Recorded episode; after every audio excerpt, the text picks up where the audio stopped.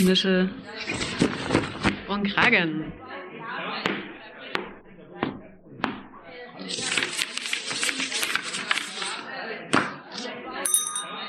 Ruhe bitte.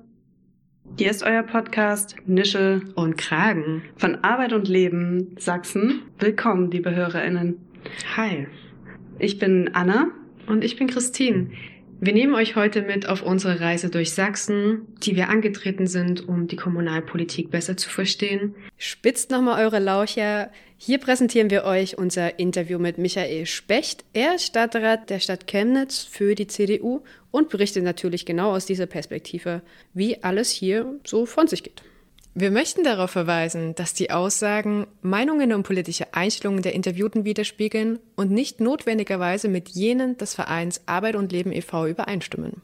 Licht aus. Nischel an. Los geht's. Wir begrüßen in unserer heutigen Folge den Stadtrat Herr Michael Specht von der CDU. Wollen Sie sich einmal kurz den HörerInnen vorstellen? Sehr gerne. Hallo. Hallo. Ähm, ja, mein Name, wie gesagt, Michael Specht bin 36 Jahre alt, bin seit dieser Legislatur hier im Chemnitzer Stadtrat, vorher schon länger in der CDU aktiv, beruflich Polizist hier in Sachsen.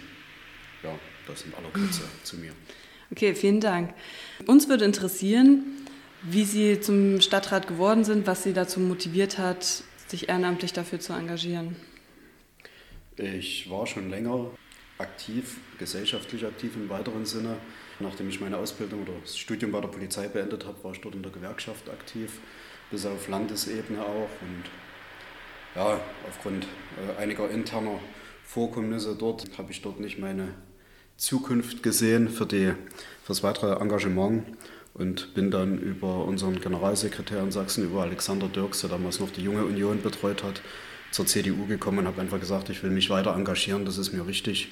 Ich kann es nicht leiden, wenn man sich immer nur über alles aufregt, aber selber nichts macht.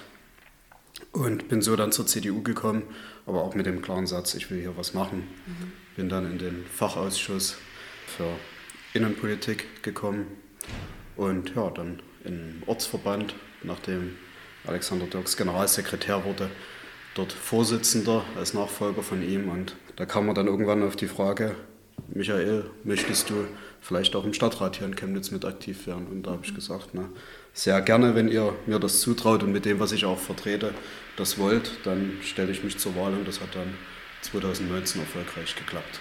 Okay, vielen Dank. Können Sie uns denn mehr von Ihrer Rolle als Stadtrat berichten? Also welche Aufgaben übernehmen Sie? Wie kann man sich den Alltag vorstellen? Also die Aufgaben, es gibt ja verschiedene Ausschüsse, da habe ich den Betriebsausschuss, also für stadteigene Betriebe zuständig. Den begleite ich mit und den Ausschuss für Umwelt, Klimaschutz, Sicherheit. Sicherheit natürlich naheliegend. Das sind so die, die Hauptschwerpunkte, wo man dann auch die meisten ja, Anträge bearbeitet, sich inhaltlich damit auseinandersetzt. Bin noch im Aufsichtsrat der Eissport und Freizeit GmbH und des mobilen Versorgungszentrums Küchwald als Untergruppe vom Klinikum was auch der, wo die Stadt Gesellschafter ist und wo die Stadträte dann einfach, um die Einflussmöglichkeit des Stadtrats zu wahren, dort mit Aufsichtsratsposten haben. Mhm. Ansonsten, wie sieht der Alltag aus? Jeden Montag treffen wir uns seit Corona in der Regel nur noch online als Fraktion und besprechen, was stehen für Ausschüsse in der Woche an, was gibt es für aktuelle Beschlussanträge und letztlich dann bis, zum, bis zur Stadtratssitzung, was wird dort besprochen. Wir reden das, wir sammeln natürlich auch eigene Ideen, wo, wo sind Bürger auf uns zugekommen, wo muss was gemacht werden. Hier, ich habe eine Idee, da könnte man doch mal selber einen Beschlussantrag stellen. Das ist so das aktive Arbeiten, was noch nebenbei ist, die ganzen Informationen, die man bekommt. Man kommt natürlich von allen Ausschüssen alle Anträge, die ganzen Sachen. Ich habe am Anfang gesagt, ich habe das Papier lieber in der Hand und lasse mir das lieber zuschicken. Ich habe am Anfang gesagt, ich lasse mir das lieber per Post zuschicken, da kann ich mal drin rummalen und es ist dann tatsächlich mehrfach vorgekommen, dass zum einen die Postboten der Stadtverwaltung dort zweimal bei mir nach Hause kommen mussten, weil es auf einmal einfach nicht in den Briefkasten gepasst hat, äh, beziehungsweise dann so große Sendungen waren, wo sie mich angerufen haben, könnten sie es vielleicht doch abholen. Wir kriegen das einfach nicht in die Briefkästen rein. Also das ist vom Umfang her, das sind in der Woche oft mehrere hundert Seiten und dann mache ich es mittlerweile auch online und lese es mir als PDF durch aus rein praktischen Gründen. Aber das nimmt halt unheimlich viel Platz in Anspruch, wo ich mir aber trotzdem sage, selbst wenn es jetzt nicht mein Hauptthema ist, da sowieso, aber auch mhm. bei den anderen. Muss zumindest mal reinlesen. Das ist ja die Verantwortung, dass der Bürger dann sagt, wenn irgendwas entschieden ist, naja, du musst doch wissen, was da entschieden wurde. Mhm. Ja, ein Stück weit, wie gesagt, verteilt sich das immer und die Expertise bringt dann immer die Leute aus den Ausschüssen oder die da aus dem Geschäft kommen, aus Wirtschaft, aus dem Baubereich und so weiter. Die bringen dann natürlich die, die Expertise ein, aber grundsätzlich sollte man sich mit allem grob beschäftigt haben, das gehört dazu. Da drängt sich natürlich die Frage auf, wie viel Zeit das neben dem Hauptberuf in Anspruch nimmt. Also ich habe mal grob überschlagen, 10 bis 20 Stunden in der Woche sind es schon. Mhm. Also in der Woche vor dem Stadtrat ist es definitiv mehr, weil man dann doch nochmal alles durchgeht. In der Woche nach dem Stadtrat, da ist auch die Fraktionssitzung kürzer, weil halt erstmal alles abgearbeitet ist. Mhm. Ja, und dann kommt es halt darauf an, wie viele Ausschusssitzungen habe ich noch, eine Aufsichtsratssitzung. Gerade sowas Aufsichtsrat für jemanden, der BWL studiert hat, ist das sicherlich in einigen Bereichen einfacher, sich dort reinzufitzen. Jemand, der aus einem ganz anderen Bereich kommt, vielleicht Medizin, da ist es vielleicht besonders schwer, sich da reinzufitzen. Ich würde mich da im Mittelfeld sehen, weil ich durch mein Studium durchaus mit Gesetzen und mit Recht umgehen kann und das mhm. gelernt habe zu lesen. Aber das ist schon eine unheimliche Arbeit, auch da inhaltlich reinzufinden und auch in dem Aufsichtsrat. Wir haben ja eine Verantwortung. Mhm. Im Endeffekt ist man ja sogar haftbar für seine Aufsichtsrattätigkeit. Und wenn man dort einfach hingeht und alles durchschwingt, das wird dem ja auch nicht gerecht. Also mhm. ist schon umfangreich. Das heißt, was macht denn am meisten Spaß an diesem Ehrenamt? Die Möglichkeit, tatsächlich mitzuwirken. Mhm. Ich meine, ich glaube, man, man, stellt sich am Anfang vielleicht vor, okay, ich bin in so einem Gremium und jetzt kann ich die ganze Welt einreisen. Das ist ja alles ganz logisch. Da wird man relativ schnell eingebremst. Die Logik endet spätestens, wenn man eine sogenannte Deckungsquelle suchen muss. Also ich habe eine neue Idee, die kostet aber was, wo kommt das Geld her? Im Haushalt ist die neue Idee ja noch nicht eingestellt und dann muss ich irgendwo in dem Stadtsäckel suchen, wo ist da gerade noch Geld frei, was ich dafür nutzen kann. Und man ist ja nicht der Einzige, der eine Idee hat. Also das ist eine Grenze. Eine Grenze ist natürlich auch, wie schaffe ich eine Mehrheit in einem Stadtrat. Ne? Das ist keine absolute Mehrheit, auch wenn wir die stärkste Fraktion sind, aber wir kriegen auch alleine keinen einzigen Antrag durch. Also muss ich auch Mehrheiten finden. Und da mhm. gibt es noch andere Gedanken dazu. Also man findet viele Grenzen, die man sich vorher nicht so, dessen man sich vorher nicht so bewusst war. Aber am meisten Spaß macht es trotzdem, wenn man Ideen, wenn man Gedanken hat, das umsetzt, dann noch mit anderen dran feilt und dann sitzt man im Stadtrat und es wird gedrückt oder das Kärtchen wird gehoben und der Oberbürgermeister sagt, dann damit ist dieser Antrag angenommen. Und das, das freut einen auch, auch, mhm. auch im Zusammenhang mit Menschen, die betroffen sind. Ich glaube, einer meiner ersten Anträge ging es um eine Hundesteuererlass für Jagdhunde. Und da kamen die Jäger auf mich zu und haben gesagt, es gibt hier kaum noch Jäger, die sich einen Hund leisten wollen. Das ist teuer, wir müssen Schutzausrüstung für den Hund. Wir müssen aber nach Jagdgesetz bei bei Nachsuchen nach einem Autounfall oder ähnlichem müssen wir einen Hund nehmen. Und wir haben bald keine mehr. Könnt ihr nicht wenigstens wie alle umliegenden Gemeinden uns die Hundesteuer erlassen? Und dann mit denen geredet und dann auch mit einer anderen Fraktion geredet, damals mit den Linken. Die Frau Schaber ist da, wenn es um Tiere geht, auch immer sehr aktiv. Und am Ende ist es dann rumgekommen und die Jäger waren glücklich und gesagt, danke, dass wir das hier auch erreicht haben. Und das ist sowas, das freut einen. Man hat ein Stück am Rad gedreht, auch wenn es nicht alle betrifft, aber man hat was erreicht und mhm. das ist der Moment wo du sagst, okay, dafür mache ich das alles. Okay, vielen Dank für diesen Einblick und das Beispiel. Ähm, ist es auch die größte Herausforderung, diese Grenzen, oder gibt es bei Ihnen persönlich Herausforderungen, die mit dem Job, was es ja eigentlich ist, mit einhergehen? Ich glaube, die größte Herausforderung ist tatsächlich das Zeitmanagement, mhm. das alles unter einen Hut zu bekommen. Also da ist mein Job nebenbei noch gleichzeitig Vorteil und Nachteil. Ich arbeite sehr oft am Wochenende, bin bei der Bereitschaftspolizei also sichere Demonstrationen, Fußballspiele etc. ab. Dadurch, dass ich viel am Wochenende arbeite, habe ich in der Woche mal frei und Stadtratstermine sind in der Regel nicht am Wochenende. Also das gibt mir da ein bisschen Spielraum. Ich bin auch mittlerweile Zugführer, also habe auch viele Schreibtischsachen, die ich da auch mal in Gleitzeit vor oder nach hinten schieben kann, um mir die Ausschusssitzungen und so weiter freizuschaufeln. Aber trotzdem ist es auch so, dass vieles bei mir sehr unplanmäßig ist. Eine Bürgersprechstunde einzurichten, dann trotzdem auf Arbeit ein festes Dienstfrei einplanen mhm. und dann nicht äh, ein oder zwei Tage vorher zu sagen, übrigens bin doch nicht da, ich hoffe, ich erreiche euch. Also das sind solche Sachen, das wirklich zeitlich unter einen Hut zu kriegen. Meine Lebensgefährtin ist auch nicht immer froh, wie oft ich unterwegs bin für das Stadtratsmandat oder für meine CDU-Tätigkeit. Ne. Möchte auch noch ein bisschen was von mir sehen. Das soll ja auch so sein. Und das alles unter einen Hut zu bringen, ist, glaube ich, die größte Schwierigkeit. Das und sich halt, was ich vorhin schon gesagt habe, das Einarbeiten in die Thematiken, in Sachen, wo man noch nicht so drin steckt, in Verantwortung, in, in Haushalt, in Haushaltsrecht. Mhm. Da hat in, in meinem Leben noch nicht wirklich was zu tun. Mhm. Da muss man erst mal reinkommen und die Topics sich erarbeiten, wie funktioniert das alles. Das muss man ja trotzdem am Ende wissen, wo kann ich vielleicht noch das Geld finden für ja. meine Ideen. Die nächsten Fragen beziehen sich ein bisschen auf den Stadtrat im Kontext des politischen Systems. Welche Rolle würden Sie dem geben, dem Stadtrat? Ich glaube, der Stadtrat ist so für den Bürger das Greifbarste, dass das am nächsten dran ist. Das ist das Gremium, was über Bauprojekte etc. entscheidet, wo, wo der Bürger wirklich sieht die Entscheidung und ein halbes Jahr oder ein Jahr später wird hier gebaut. Mhm. Und die Entscheidung da wird eine Geschwindigkeitsreduzierung geprüft, gemacht.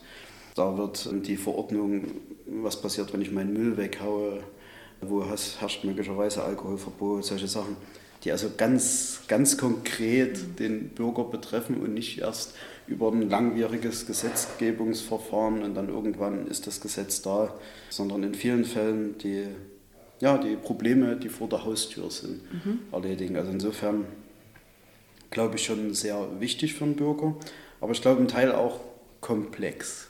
Weil was darf der Stadtrat jetzt wirklich? Ne, wenn wir da nehmen, es gibt Pflichtaufgaben in der Stadt. Ja, Im Bereich Ordnung ist relativ viel Pflichtaufgabe. Das heißt, da darf der Stadtrat nicht mitreden, das ist eine grundsätzliche Aufgabe vom Land, delegiert das Land an die Kommune, entscheidet die Kommune relativ eigenständig. Aber ein bisschen darf er doch wieder mitreden, weil er fürs Geld verantwortlich ist, der Stadtrat. Da haben wir wieder die Hoheit. Also wie viel Geld stecke ich in diese Pflichtaufgabe, wo ich nicht mitreden kann. Mhm. Und das sind viele komplexe Themen, wo dann der Bürger auch sagt, na, warum macht ihr denn als Stadträte nichts? Und dann holt man so seine Schreiben raus, haben wir probiert. Haben wir gesagt, gekriegt dürfen wir nicht, geht uns nichts an. Also insofern glaube ich eine, eine relativ komplexe Sache auch, aber eine unheimlich greifbare Sache für den Bürger. Und natürlich sind die Stadträte besser, leichter anzusprechen, weil es einfach viel mehr gibt. Ne? Also wir haben in der Stadt 60 Stadträte, da gibt es wesentlich weniger Landtagsabgeordnete und noch viel weniger Bundestagsabgeordnete hier, mit denen man reden kann und wo es dann noch schwerer ist, mal ins Gespräch zu kommen. Die Stadträte sind da einfach näher dran, zumal es ja auch ein Ehrenamt ist. Mhm. Genau, das bezieht sich auch schon auf meine nächste Frage. Es findet Kommunikation zwischen den BürgerInnen und den Stadträten an sich statt? Also wenn man zum Beispiel eine Mail schreibt oder jemanden persönlich vielleicht auch kennt, was gibt es denn noch für Möglichkeiten, wie die Stadt mit den BürgerInnen kommuniziert? Die Stadt oder die Stadträte? Jetzt? Die Stadträte. Also ich glaube, das Hauptkommunikationsmittel ist wahrscheinlich dann am Ende die Partei bei uns, die in der Partei integriert sind. Also über unsere Ortsverbände. Wir machen Ortsverbandssitzungen, wo die Stadträte mit dabei sind, Kreisverbandssitzungen. Dort kommt man ins Gespräch. Also ich glaube, das sind so die Hauptmöglichkeiten. Ansonsten Bürgersprechstunden, jetzt in Corona habe ich keine mehr gemacht, vorher habe ich es gemacht, war eher ein wenig genutztes Mittel. Also da würde ich sagen, pro Sprechstunde zwischen ein und drei Bürgern, die sich da an mich gewendet haben. Vieles geht auch noch über die Partei oder über die Fraktionsgeschäftsstelle muss man sagen, für einen Bürger ist das halt auch eins, ich habe ein Problem, ich wende mich an die CDU und das, was bei Google eher kommt, dort rufe ich an. Das ist äh, sehr häufig so, dass Sachen, die eigentlich Fraktionssachen sind, in der Geschäftsstelle der Partei ankommen oder auch mal eine Sache, die Partei ist hier in der Geschäftsstelle. Aber dort wenden sich Bürger schon mit Briefen, mit, mit Anrufen, hier das und das ist passiert, könnt ihr da nicht was machen, das kann doch nicht sein. In aller Couleur von höflich, konstruktiv bis beleidigend findet man da auch alles. Aber das würde ich so als die Hauptmöglichkeiten sehen. Mhm. Natürlich sind wir als Stadträte auch bei Veranstaltungen dabei. Die Stadt führt ja Bürgerforen durch. Da äh, sind wir meistens als Stadträte auch mit vertreten. Schuleröffnungen, Baustellen, Besichtigungen oder Öffnungen, wo dann auch interessierte Bürger mit dabei sind, wo wir einfach, wo man mit ins Gespräch kommt. Also man muss auch einfach ein bisschen präsent und mit da sein. Mhm. Ja, das würde ich so als die direkten Kanäle nehmen. Dann gibt es natürlich in Chemnitz noch Bürgerplattformen, gibt es ähnlich in Dresden und Leipzig. Die Konzepte sind jeweils ein bisschen unterschiedlich. Da sind zum Teil Stadträte mit dabei. Ich bin in der Bürgerplattform Nordost, haben heute Abend wieder Sitzung. Und dort kommen natürlich auch Bürger mit ihren Anliegen, sagen, wir haben hier ein Projekt, könnt ihr das unterstützen? Und auch in dem Rahmen kommen wir immer wieder ins Gespräch mhm. und da vermengt sich dann irgendwo auch die Funktion. Mhm. Ja, über die Bürgerforen haben wir tatsächlich letztens auch erfahren. Wie wird das denn genutzt? Also ist das schon etabliert und wird gut genutzt oder? Die Foren, die von der Stadt veranstaltet werden, waren eigentlich recht gut besucht. Als ich die letzten beiden Male da war, waren dort viele Leute, die Bürgermeister haben dort ihre Tische, kann man mit denen direkt ins Gespräch kommen. Der Oberbürgermeister macht in der Regel eine, eine, eine kurze Rede über Probleme und alles an die anwesenden Bürger stellt sich dann auch dort zur Verfügung. Also das wurde schon in einem ordentlichen Maße genutzt und habe tatsächlich auch aus allen Fraktionen dort Stadträte gesehen, die mit da waren. Und jetzt mehr um selbst mit für Fragen zur Verfügung zu stellen, als dem Bürgermeister Fragen zu stellen. Das mhm. geht, fällt uns natürlich öfter mal im Ausschuss leichter. Aber mhm. also ich hatte dort das Gefühl, war letztes Jahr in der Schlossteichhalle hier, das war gut besucht. Also wie, wie häufig findet das statt? Nur kurz zur Orientierung. Ich glaube halbjährlich. Okay. Also jetzt mhm. nicht so oft. Mhm. wird da immer probiert, mehrere Stadtteile auch ja, sich auf die Stadtteile zu beziehen. Also das ist, es kann jeder hinkommen aus ganz Chemnitz, aber meistens macht man das trotzdem schwerpunktmäßig für einen mhm. Bereich. Und Sie haben gerade erwähnt, dass es in Leipzig und Dresden ähnliche Formate gibt. Ja, das war auf die Bürgerplattformen bezogen. Achso, Bürgerforum und Bürgerplattform, okay. Bürgerplattformen sind wie eine Art kleine Stadtteilbeiräte. Also da gibt es ja ah, auch ja, in Leipzig okay. und mhm. Dresden, wie gesagt. Und das hat man in Chemnitz auch mit ein bisschen anderen System, mhm. Wo man einfach sagt, okay, wir machen nochmal so einen kleinen Unter, eine Unterorganisation, wo die Bürger mit Ideen, mit Projekten hinkommen können und wo wir sagen, da kümmert sich nicht immer der gesamte Stadtrat, sondern dort aus der Bürgerschaft gewählte Leute. Es gibt ein gewisses Budget und wir schauen dort, dass wir halt kleine Projekte unterstützen. Das ist ja ganz spannend, was ja, man da auch erfährt.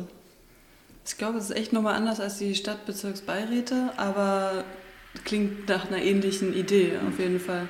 Noch kleiner, noch näher an die BürgerInnen ranzukommen. Ja.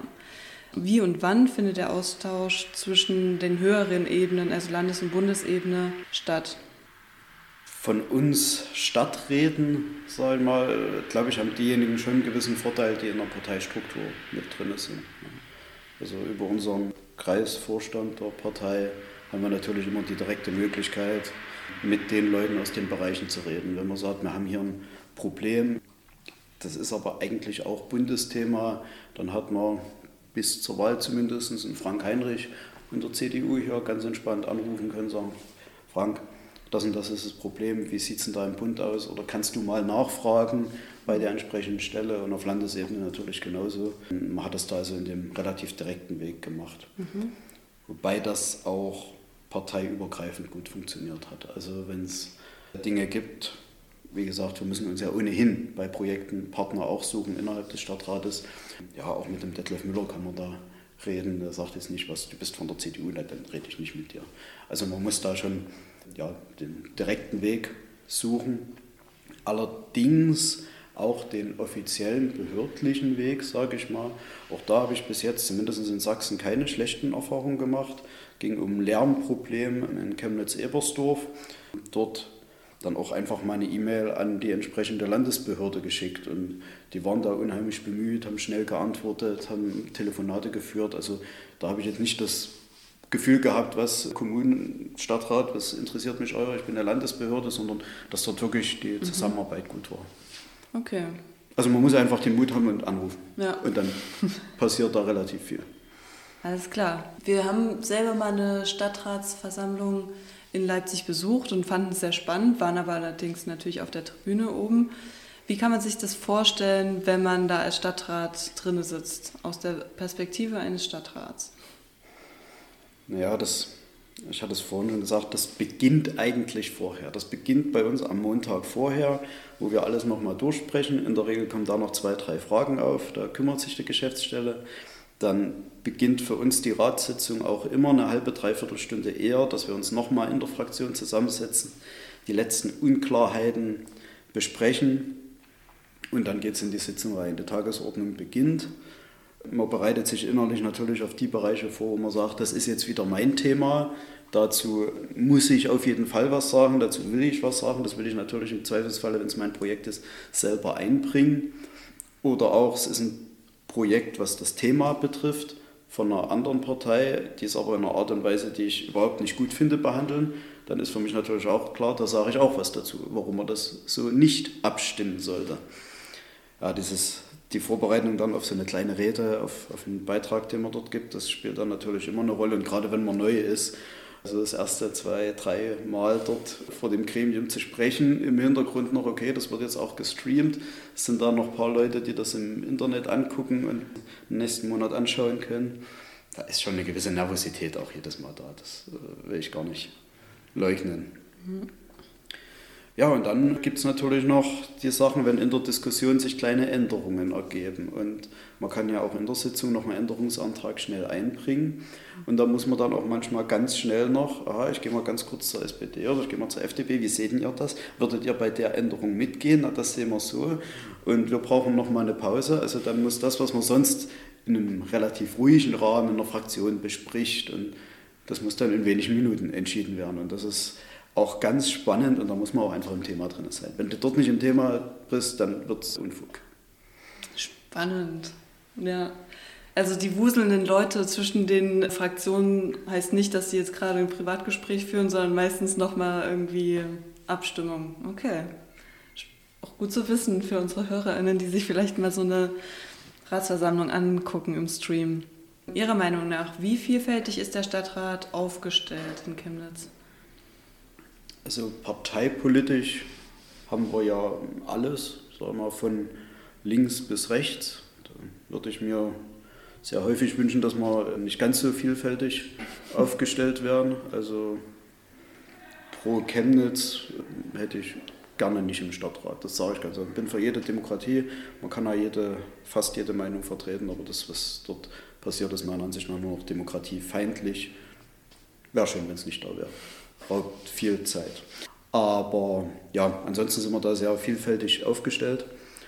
Und ich glaube auch inhaltlich, also die Fraktion wie auch insgesamt dann der Stadtrat, weil ich hatte es ja gerade gesagt, wir sind alle im Ehrenamt täglich und müssen uns in, in Problematiken reinarbeiten.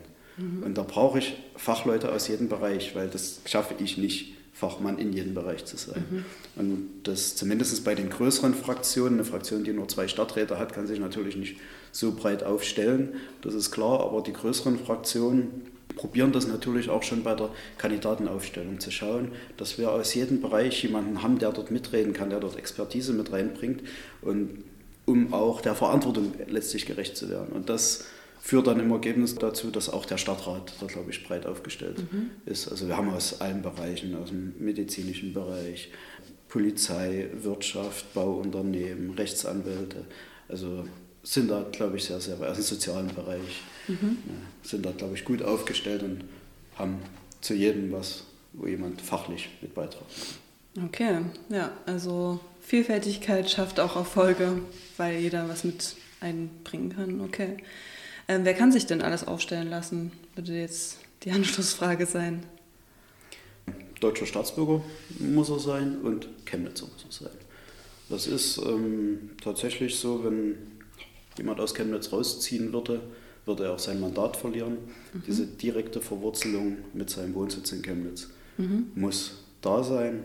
Und ansonsten, äh, ja, jeder Bürger ab 18 mhm. kann sich aufstellen lassen, in der Regel über Parteien, geht auch über Wählervereinigungen. Okay. Ja. Haben wir auch schon ein bisschen mitgekriegt, wie Sie sich aufstellen lassen haben. Und okay. Also es ist einfacher wahrscheinlich über eine Partei. Weiß ich nicht. Also in der Partei muss ich mich natürlich auch durchsetzen. Mhm. Wir haben die Erfahrung, die ersten beiden, das ist eine Listenwahl, mhm. und die ersten beiden Plätze der, so einer Liste sind durchaus nicht unumkämpft, weil die zumindest in der CDU eine relativ gute Chance haben, mhm. reinzukommen mhm. in den Stadtrat. Danach, die Plätze sind nicht mehr ganz so beliebt, aber da muss man sich halt trotzdem in der Partei auch irgendwo als Fachmann, als jemand, der durchaus was drauf hat irgendwo, erstmal durchgesetzt haben, dass die Leute auch sagen, und das ist trotzdem bei uns ein Kreisparteitag, wo diese Listen dann abgestimmt werden und da kann jederzeit noch jemand aufstehen und sagen, nee, den Platz 1 dort auf der Liste möchte ich haben. Und mhm. dann muss man das erstmal schaffen. Auf der anderen Seite muss man halt, wenn man nicht bereits im Landtag oder im Stadtrat vertreten ist mit einer Partei- oder Wählerliste, das macht da meines Wissens noch keinen Unterschied, muss man erstmal die Unterschriften dann noch sammeln, dass man überhaupt zur Wahl stehen darf okay. mit dieser Liste. Mhm. Alles klar. Sie sind ebenso stellvertretender Vorsitzender des Stadtverbandes der CDU Chemnitz. Wie ist der Stadtverband einer Partei in die Kommunalpolitik eingebettet? Ich hatte es ja schon angedeutet, viele Themen der Bürger unterscheidet da in der Regel nicht. Ist das jetzt die CDU-Ratsfraktion, mit der ich reden möchte, oder ist das die CDU Chemnitz, mit der ich reden möchte, sondern ich habe ein Problem CDU mhm. oder ich habe ein Problem SPD. Das ist ja nur parteiunabhängig. Und insofern findet das immer wieder zusammen. Und auch wie ich es bereits erwähnt habe, die Parteigremien sind natürlich eines der Hauptdiskussionsmedien, der Diskussionsorte, die wir haben. Hm. Also in unseren Ortsverbandssitzungen bringe ich natürlich immer die Themen aus dem Stadtrat mit rein. Was bewegt uns gerade, was ist passiert, was für Themen kommen in Kürze und erhalte dort auch ein Feedback. Ich erhalte auch mal ein Feedback über eine Rede, die vielleicht jemandem mal nicht gefallen hat. Also, was du dort erzählt hast, das sehen wir hier anders. Gut, warum? Lass uns drüber reden. Vielleicht habe ich mich ja auch geirrt. Das soll ja auch mhm. vorkommen. Und die dann natürlich auch mit ihren Problemen dort reinkommen und mhm. sagen, hier, da muss man doch was machen. Guck mal, die Baustelle ist so lange oder wie lange geht denn das noch? Findet man da keine andere Lösung? Das, also da vernetzt sich das einfach, weil die Themen wie gesagt, das sind die Themen, die am Bürger dran sind und die bespricht er bei uns in der Partei und die ähm, ja, betreffen dann in vielen Fällen auch den Stadtrat. Und natürlich ist es auch für uns eine Möglichkeit, wie ich es vorhin schon gesagt habe, Probleme auch in Richtung Land mal zu transferieren, die die einfach betreffen. Im Landesfachausschuss Inneres zum Beispiel, die Bereiche Ordnung und Sicherheit und Kommunales werden dort behandelt. Also kann ich Sachen, die mich hier stören in diesen Bereichen, die aber halt Landeszuständigkeit sind, auch mal ins Land mitbringen und sagen, hier, da müsst ihr was anderes machen. Mhm. Oder da müsst ihr vielleicht mit euren Weisungsaufgaben mal ein bisschen mehr auf die Finger gucken, denen ihr anweist. Weil ich als Stadtrat kriege immer nur als Antwort, bist nicht zuständig, Weisungsaufgabe. Sag, naja, dann Landesdirektion. Dann müsst ihr mal gucken, meiner Ansicht nach macht die Stadt Chemnitz das in dem Bereich nicht ordentlich. Also so mhm. kann man da natürlich auch die Parteigremien, sage ich mal, nutzen, um dort ebenenübergreifend zu arbeiten. Gibt es manchmal so Momente, wo man von der höheren Ebene, also CDU auf der Landesebene oder Bundesebene, eine, naja, wie will man es ausdrücken, einem auf die Finger geschaut wird und gesagt wird, so, hm, das ist eher nicht so nach unserem Gusto? es gibt sicherlich Meinungsverschiedenheiten. Also das kann auch mal vorkommen. Ich war jetzt selber tatsächlich noch, kann mich nicht entsinnen, dass ich da mal im großen Diskurs war, weil wir da eigentlich äh, meist einer Meinung waren. Aber ja, also in der aktuellen Corona-Krise gibt es einige Landräte der CDU, die dort auch sich vorstellen könnten, dass man anders vorgeht, als das jetzt mit der Landespolitik entschieden wurde. Mhm. Wo Michael Kretschmer ja trotzdem auch eine relativ äh, klare Linie fährt und die dann sagen, naja, das ist jetzt nicht so unsere Linie, aber mhm. da muss man dann auch einfach sagen, ich bin ja hier, ob als Stadtrat, als Landrat, es ist ja kein reines CDU-Amt, sondern ich bin gewählt vom mhm. Bürger, um das zu vertreten. Natürlich mit einer gewissen Einstellung, sonst würde der ja nicht die CDU wählen, das gehört auch dazu, aber am Endeffekt hat man dort die Hauptverantwortung in seinem gewählten Amt. Okay, vielen Dank für die Antwort. Wir haben ja auch eine Folge über Beteiligungsinstrumente und Möglichkeiten und das ist ja vielleicht auch für unsere HörerInnen am, am interessantesten. Was verstehen Sie unter politischer Teilhabe aus kommunalpolitischer Sicht? Na gut, die, die erste Teilhabe beginnt natürlich bei der Wahl. Ich muss mir als Bürger angucken, was stehen hier für Wahlprogramme. Mhm. Und da muss ich schauen, dann sollte ich das wählen, was meiner Meinung am nächsten ist. Einfach nicht hingehen und dann abwarten und sagen, wie kommt denn das jetzt? Und manchmal kann man das verhindern, indem man sich vorher die Programme angeguckt hätte und dann war erwartbar, dass sich sowas durchsetzen wird. Ne? Also das ist die allererste und mit wichtigste Beteiligung, die Verantwortung für das auch zu tragen, indem man zur Wahl geht und vorher guckt, was man wählt. Mhm. Ja, und dann gibt es natürlich weiter Beteiligungsformate. Wir haben die, die Beiräte, wo auch sachkundige Einwohner sich bewerben können, die sagen, ja, das ist mein Bereich, da kenne ich mich aus, da würde ich mich als Einwohner gerne beteiligen. Wir haben in den Ausschüssen sachkundige Einwohner, die sich dort mit hinbewerben können. Die stellen sich dann vor und dann äh, wird dort entschieden, okay, der und der sachkundige Einwohner wird gewählt oder wird auch manchmal nicht gewählt. Also da können sich Bürger, das sind einzelne Bürger, das betrifft natürlich nicht die breite Masse, aber dort können sich trotzdem einzelne Bürger mit einbringen. Das ist äh, eine Form der Beteiligung. Die Bürgerplattformen sind tatsächlich eine Form der Beteiligung, die an Chemnitz stattfindet. Und ja, ansonsten die Möglichkeit, sich immer an die Stadträte, an die Fraktionen zu wenden. Habe es vorhin schon gesagt, auch die Parteien sind eine Möglichkeit der Beteiligung. Wir nehmen das ja trotzdem wahr, den Input. Die, die Bürgermeister bieten auch Sprechstunden an. Also das machen meines Wissens auch, auch alle Bürgermeister hier in Chemnitz, wo man auch direkt an die Verwaltung rangehen kann und sagen, macht das doch so oder so. Naja, und dann gibt es noch die, die offiziellen politischen Mittel, eine Petition, Bürgerentscheid, Bürgerbegehren. Da können sich die Bürger einbringen. Petitionen werden auch in aller Regel gemacht. Also Bürgerbegehren, Bürgerentscheid hatte ich jetzt noch nicht seit 2019 erlebt, aber zumindest Petitionen. Mhm. Also es gibt unendlich viele, also nicht unendlich viele, aber es gibt relativ viele Möglichkeiten. Wie wichtig oder welche Bedeutung hat denn diese politische Teilhabe der BürgerInnen für die Kommunalpolitik? Ich denke schon, oder heißt, ich denke, das hat eine große Bedeutung für uns, weil es uns den Input gibt, was brennt dem Bürger auf der Seele. Und ich habe es vorhin ja auch schon mal angedeutet, das Geldsäckel ist begrenzt und in der aktuellen Situation wird es nicht größer, sondern eher knapper. Und insofern muss man die Tischdecke auf dem Tisch auch in irgendeine Richtung schieben und sie wird einfach nicht für den ganzen Tisch reichen. Und da ist zum einen natürlich eine gewisse Struktur, die ich immer erhalten muss, mhm. aber welche Kante ich dann unbedeckt lasse. Da brauche ich natürlich auch den Input vom Bürger. Was ist dem denn wichtig? Welche Kante ist ihm denn besonders wichtig und welche ist ihm weniger wichtig? Und dementsprechend handelt die Kommunalpolitik auch. Ne? Das mhm. ist also, insofern spielt es schon eine, auf jeden Fall eine große Rolle. Ja gut, Petitionen damit, ob wir es wollen oder nicht, müssen wir uns beschäftigen. Also da hat er einfach die Möglichkeit zu sagen, das müsst ihr jetzt. Und das ist aber auch völlig okay. Ich bin aber auch der Meinung, es kann natürlich auch mal passieren, dass der Petition nicht abgeholfen wird. Nicht ganz selten. Muss man aber natürlich dann auch wieder das Verhältnis sehen, eine Petition und wenn da 1000 Unterschriften drauf sind, haben trotzdem 240.000 nicht unterschrieben. Das gehört zu der Wahrheit dazu. Mhm. Ähm, Gibt es denn noch Möglichkeiten oder sehen Sie Bedarf, dass noch mehr Beteiligung gefördert wird?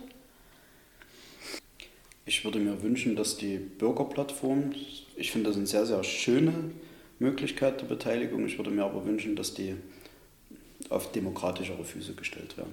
Dass die mhm. ganz normal mit einer Kommunalwahl mitgewählt werden oder aus dem Kommunalwahlergebnis sich mit raus ergeben. Zurzeit ist es halt so, ja, wir machen eine Steuerungsgruppenwahl, wir schreiben es vielleicht im Amtsblatt aus. Wie viele Leute lesen das Amtsblatt wirklich? Im Zweifelsfall dann noch eine kurze Radiodurchsage und dann wählen dort, kommen dort 30 Leute hin, die wählen. Das ist dann nicht mehr ganz so demokratisch, wenn mhm. sie von Einwohnergebiet von 50, 60.000 Chemnitzer Bürgern verantwortlich sind. Also das würde ich mir mehr wünschen. Es hängt viel vom, vom Wille ab, sich einzubringen. Also ich glaube, auch in Parteien, ich finde das Parteiensystem grundsätzlich gut. Das ist eine Möglichkeit, wo ich mich einbringen kann und wo ich in, in alle Ebenen streuen kann, vom, von der Kommunalebene bis zur Europaebene hoch. Dazu gehört aber eben auch die Einsicht, dass eine Partei nie alle meine Interessen eins zu eins vertreten wird, sondern dass es auch andere Interessen gibt, dass ich auch die Offenheit und die Bereitschaft haben muss, mal jemand mit einer anderen Meinung anzuhören und vielleicht hat er ja sogar mit seiner Meinung in dem Punkt recht. Und diese Offenheit, damit reinzugehen, das gehört halt dazu. Und das, da würde ich mir tatsächlich auch manchmal mehr wünschen. Andere Parteien gehen halt durch die Welt und meckern und finden alles nur schlecht. Da, da finde ich leichter Übereinstimmungen, als wenn ich mir überlegen muss, wie ich was gut umsetze. Also da muss ich einen ganz konkreten Vorschlag haben. Ja, da ein bisschen mehr Reflexion, ein bisschen mehr Offenheit würde ich mir da wünschen. Mhm. Okay. Nochmal zurück zur Petition. Vielleicht können Sie uns das nochmal ein bisschen oder den HörerInnen auch noch ein bisschen mehr erklären. Welches Ziel verfolgt eine Petition aus der Sicht einerseits der, der EinwohnerInnen und aus der anderen Sicht für die Kommunalpolitik? Die Petition ist die Möglichkeit, dass die Bürger einfach ja, ein Anliegen, was sie haben, in die kommunale Entscheidungsebene bringen. Mhm. Sagen, ganz praktisches Beispiel, in Chemnitz gab es eine neue Wohnsiedlung und es ging darum, die, wie wird die Straße benannt. Da gab es einen Vorschlag der Stadt und das hat den Anwohnern dort nicht gefallen. Die haben gesagt, nee, wir müssen sie aber bezahlen. Das ist eine reine Anliegerstraße, die unterliegt mit unserer Finanzierung. Wir möchten die gern anders nennen, wirklich. Und da gab es dann auch Gespräche und am Ende ist es als Petition in den Stadtrat gekommen mit den Unterschriften der Anwohner. Es gibt da bei einer Petition meines Wissens nach auch kein, keine Mindestunterschriftenzahl. Und ja, dann wird das im Stadtrat behandelt. Das ist die Möglichkeit, uns zu verpflichten, uns mit einem Thema zu beschäftigen. Finde ich aber ist, ist eine, eine gute Sache, das ist völlig legitim. Okay, ähm, kann das jeder einreichen oder gibt es da irgendwelche Voraussetzungen? Also Petitionen, glaube ich, kann jeder einreichen. Bin jetzt auch nicht hundertprozentig sicher, muss ich zugeben, aber dachte ich, Petition kann jeder. Also es gibt keine, wie gesagt, es gibt meines Wissens nach keine Mindestunterschriftenzahl, die ich mitbringen muss. Bei einem Bürgerbegehren müssen es ja mindestens 5% der, der Chemnitzer sein, die das Ganze unterstützen. Mhm. Und bei einer Petition äh, nicht. Natürlich ist es besser und äh, verleiht dem Ganzen auch Nachdruck, wenn dort nicht nur drei Personen dahinter stehen, sondern wenn es vielleicht 3000 sind. Mhm. Das ist klar. Gibt es denn Personengruppen, die sich in der Kommune und in der Kommunalpolitik besonders viel und welche, die sich besonders wenig einbringen? Gute Frage. also habe ich persönlich jetzt nicht so wahrgenommen. Also eine Gruppierung, die, die relativ aktiv ist, sind zum Beispiel Parents for Future, die hier in aller Regelmäßigkeit Schreiben in Richtung der, der Fraktion veranlassen. Aber auch, also ich glaube, es ist schwierig, auf eine Personengruppe festzulegen. Betroffene, Betroffene von, mhm. die bringen sich schon immer wieder ein, auch bei Baustellen. Mhm. Der Ladenbesitzer, der von der Baustelle betroffen ist und keinen Parkplatz mehr für seine Kunden von einem Zeitraum von drei Monaten hat, natürlich wendet er sich auch an den Stadtrat und sagt, das kann doch nicht sein. Leute von Lärm betroffen, die wenden sich. Also die Ebersdorfer waren da ganz aktiv und wir haben dort auch was für die erreicht, sind jetzt immer noch am Thema dran. Also ich glaube, ja, jeder, der betroffen ist von Maßnahmen, insbesondere von negativen Maßnahmen. Also Leute mit einem positiven Rücklauf erlebt man tatsächlich seltener. Gibt es auch mal ein Dankeschreiben, danke, dass ihr das hier geschafft habt für uns, eine super Sache. Aber ja. Mhm. Es gibt ja einige Hürden tatsächlich, sich in der Kommunal- oder zumindest auf politischer Ebene zu beteiligen, zum Beispiel bei der Wahl.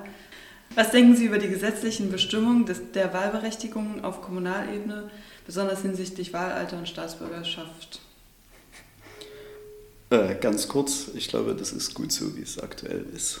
Das mhm. ist ähm, zum einen eine Jugendbeteiligung ist sicher gut. Da haben wir, glaube ich, auch in Chemnitz durchaus noch was aufzuholen. Da ist Leipzig hat ein ganz spannendes Format da mit der Beteiligung über das Jugendparlament. Ich will das vielleicht nicht genau in der Art, aber da kann man in Chemnitz noch nachholen. Mhm. Aber ich glaube, gewisse Rechte in Anspruch zu nehmen, heißt gleichzeitig auch immer eine gewisse Verantwortung zu tragen. Und ich habe es vorhin schon gesagt, die Verantwortung, die man mit einer Wahl hat, das ist meiner Ansicht nach eine große Verantwortung. Ich entscheide, was in den nächsten vier oder kommunal fünf Jahren hier geschieht. Und ich habe die Verantwortung, dass ich mich mit den Wahlprogrammen und so weiter beschäftige.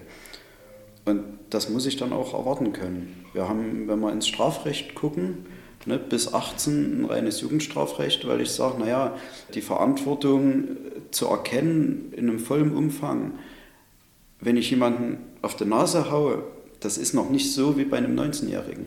Aber die Verantwortung, ein Wahlprogramm, Parteiendemokratie komplett zu erfassen und dort mich auch einzubringen, die soll schon mit 16 da sein? Meiner Ansicht nach, nein. Die Verantwortung geht mit den Rechten einher und da finde ich, das Wahlalter 18 äh, ist völlig in Ordnung.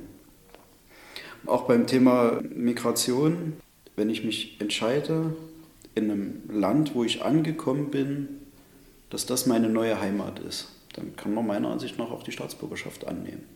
Die Möglichkeiten gibt es ja.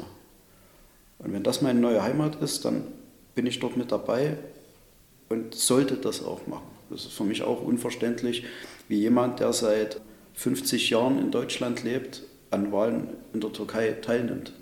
Das ist doch nicht mehr das Heimat, ist noch nicht mal die Heimatverbundenheit. Und dann sollte man sich irgendwo entscheiden, okay, ich habe jetzt in Deutschland meine Heimat gefunden, dann nehme ich die deutsche Staatsbürgerschaft an weil ich das auch dauerhaft will und weil ich halt auch dauerhaft am Geschick und am Glück dieses Landes teilnehmen möchte.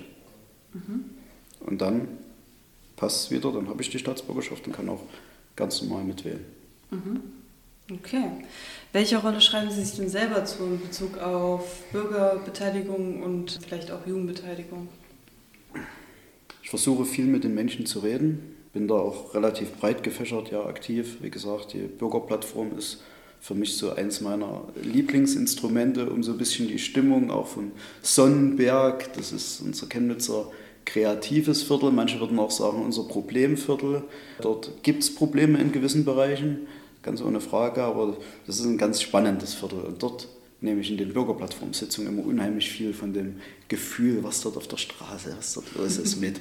Also das ist so eine Möglichkeit. Insofern, also wir müssen nah am Bürger dran sein, wir müssen die Probleme mitkriegen und ich kann nicht alleine von mir aus alle Probleme mitkriegen. Mhm. Das kann und das will ich auch nicht aus meinem Beruf. Natürlich bin ich auch viel auf der Straße unterwegs, aber auch da ja immer nur in einem Bereich, wo Polizei gebraucht wird. Also den Bereich, wo die Polizei nicht gebraucht wird, wo alles entspannt und schön ist, den kriegt man dann so nicht mit und dann verfälscht sich möglicherweise auch ganz schnell das Bild. Das will ich da auch nicht. Also insofern probiere ich da schon nah an den Leuten dran zu sein. Mein Ortsverband ist mir da wichtig. Wir haben eine WhatsApp-Gruppe, da wird auch immer ganz spannend diskutiert über die ganzen Themen und natürlich nehme ich mir auch genau das mit, bringe das dann auch hier mit äh, in der Fraktionsarbeit ein.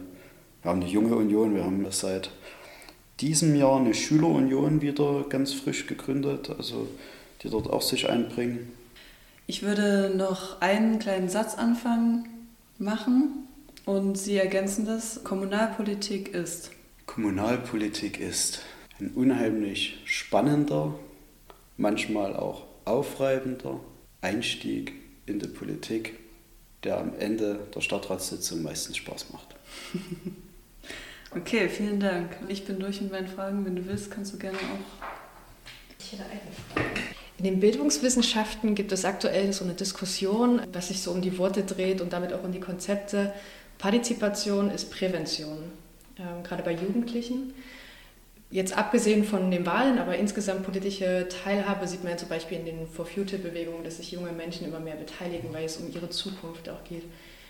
Glauben Sie, dass das Partizipation dann in dem Sinne, wenn das schon früh geübt wird, auch nochmal zu diesem Verantwortungsbewusstsein, äh, was Sie ja auch äh, sehr gut angesprochen haben bei den Wahlen, dass es dazu beitragen kann, eventuell? Zeitig damit zu beginnen, Partizipation zu etablieren? Ich glaube, Partizipation sorgt vor allem für ein Verständnis dafür, wie Politik funktioniert. Und das ist, glaube ich, so dass der erste Kern, um dann auch die Leute für die Politik zu begeistern, für die Leute, um die dafür für Wahlen zu begeistern, dahin zu gehen und später auch sich selber zu beteiligen. Was hören wir ganz oft auf der Straße?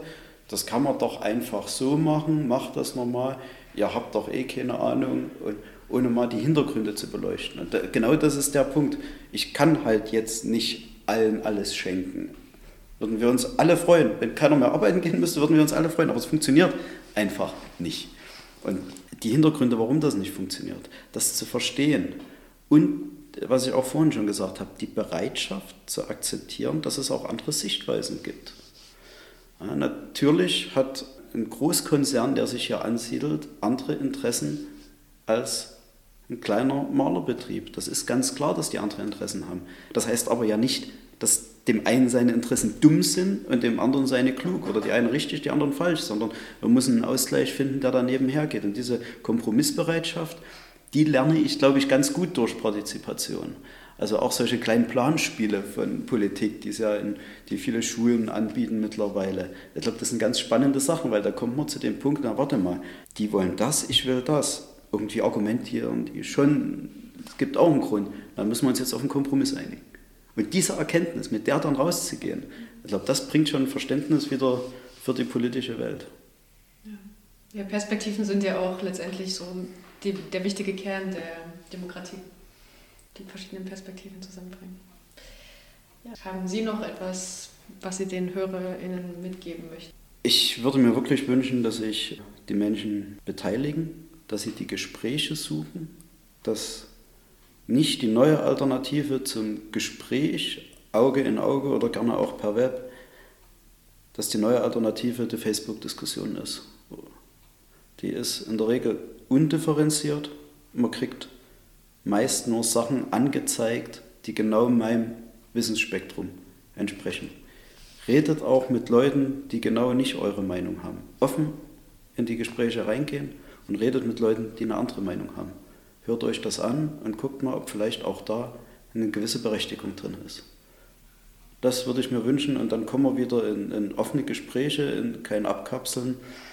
Und das tut, glaube ich, unserer Gesellschaft unheimlich gut, ein bisschen mehr Verständnis für den anderen.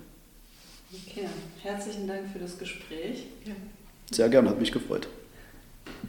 An dieser Stelle wollen wir uns herzlich von euch verabschieden und uns noch einmal bei unseren interviewten Personen bedanken. Es gibt noch jede Menge andere Interviews mit Nische und Kragen. Hört gern rein.